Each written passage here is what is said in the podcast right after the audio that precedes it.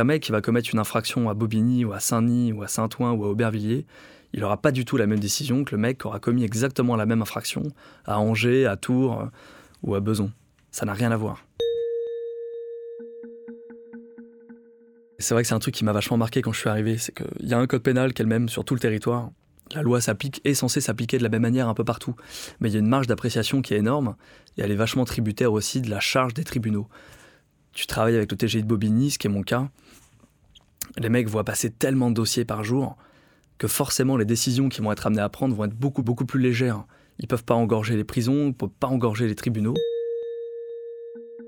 Dans la majorité des cas, tu vas avoir un rappel à la loi, c'est-à-dire un petit bout de papier signé par l'officier euh, qui va dire au mec, t'as six mois pour... Euh, où tu vas être un peu sur la sellette, faut pas que tu recommences, attention, c'est comme un petit coup de règle sur les doigts, mais c'est un petit bout de papier, le mec peut le déchirer, le mettre à la poubelle dehors, c'est pareil. Le même mec, il aura commis la même infraction à Angers, il va prendre du sursis, par exemple. La disparité peut aller de, là, d'un rappel à la loi à une peine de prison.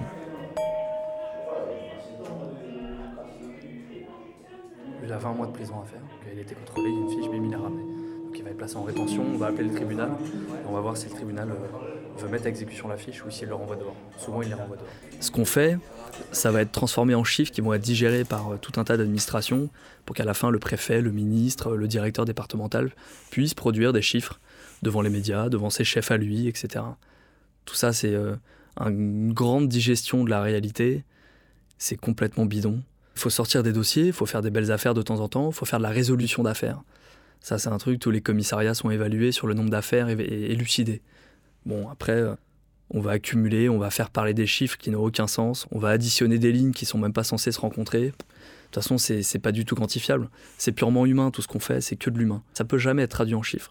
Quand on tombe sur des patrons, des commissaires qui ont cette philosophie-là aussi, qui comprennent que ce boulot-là ne peut pas fonctionner avec des chiffres, on peut pas avoir un mode de gestion où on gère pas un commissariat comme un McDo ou, euh, ou une entreprise lambda.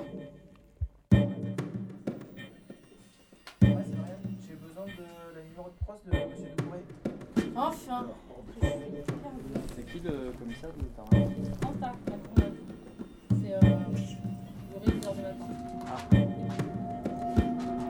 Une réussite, euh, c'est les rencontres que je vais faire. C'est le niveau de connaissance que je peux avoir sur un quartier, sur une cité, sur un mec, sur une famille, sur le fonctionnement de tout un business. À suivre. Ça, c'est passionnant, c'est fascinant. Plus on avance et plus on va comprendre un, mécanisme. Ça, il y a un truc hyper exaltant. Sur arteradio.com. On connaît des trucs sur les mecs. Il y a une forme d'intimité quand même qui se, qui se dégage d'une enquête.